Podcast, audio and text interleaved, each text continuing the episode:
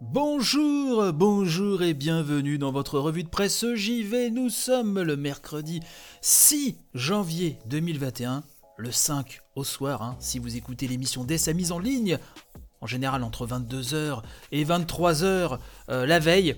Deux infos dont je voulais vous parler euh, ce matin. Tout d'abord, euh, la production de PlayStation 4 hein, qui va drastiquement se réduire au Japon. J'ai pu lire ça sur euh, GamerGen. Et oui, puisque au Japon, Sony veut pousser un maximum la PlayStation 5, même si sur l'archipel, hein, les fans de la marque n'ont pas été les plus gâtés, puisqu'il a, il a fallu fournir en priorité les pays occidentaux, hein, puisque c'est vraiment là que Sony concentre ses forces.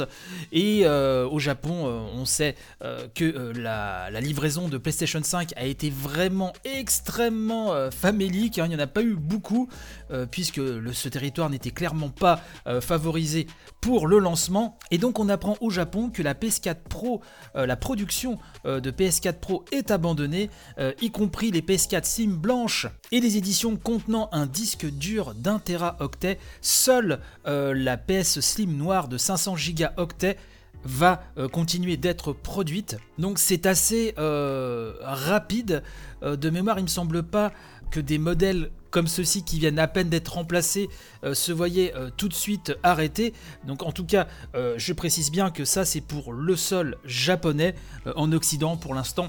Donc que ce soit aux États-Unis, en Europe ou même au-delà de l'Occident dans d'autres territoires, il n'est pas question euh, pour l'instant de, stopper la production de, quelques modèles euh, euh, de PlayStation 4 que ce soit, mais voilà, au Japon, la coupe est assez drastique et c'était assez inédit, en tout cas pour que je puisse vous en parler ce matin. Et d'ailleurs, euh, dans un papier publié sur Games Industry Japon que relaie euh, Gamecult, un analyste, hein, monsieur Hideki Yasuda, un analyste hein, pour le cabinet Ace Economic Research Institute a déclaré, je cite, Au vu de la situation actuelle dans laquelle Sony n'a pas réussi à expédier suffisamment de PS5 au Japon pour la saison des achats de, fin d'année, nous ne pouvons nous empêcher d'être profondément inquiets pour l'avenir du marché PlayStation au Japon.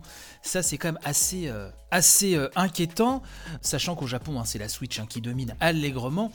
Et aussi... Euh, ce contraste entre une, une, PlayStation 4 toute puissante aux États-Unis euh, et euh, en Europe et une PlayStation 5 qui bat des records.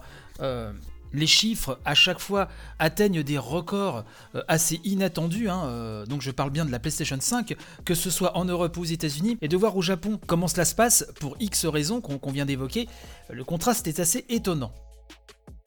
Tenez, on va rester sur Gamecult puisqu'on a appris euh, que Nintendo s'était offert le studio canadien Next Level Games, hein, qui a été euh, notamment derrière l'excellent Luigi's Mansion 3, mais pas que, puisqu'on doit à ce studio également Super Mario Striker, ça c'était sur GameCube, euh, le Punch Out de la Wii, il y avait aussi Metroid Prime Fédération Force hein, sur 3DS, bref, beaucoup de jeux comme ceci, et ben Nintendo, hein, qui n'avait pas racheté de studio depuis euh, Monolith Soft hein, euh, au printemps 2007, euh, nous rappelle Jarod sur Gamecult, et ben voilà, ça y est, un nouvel achat, enfin.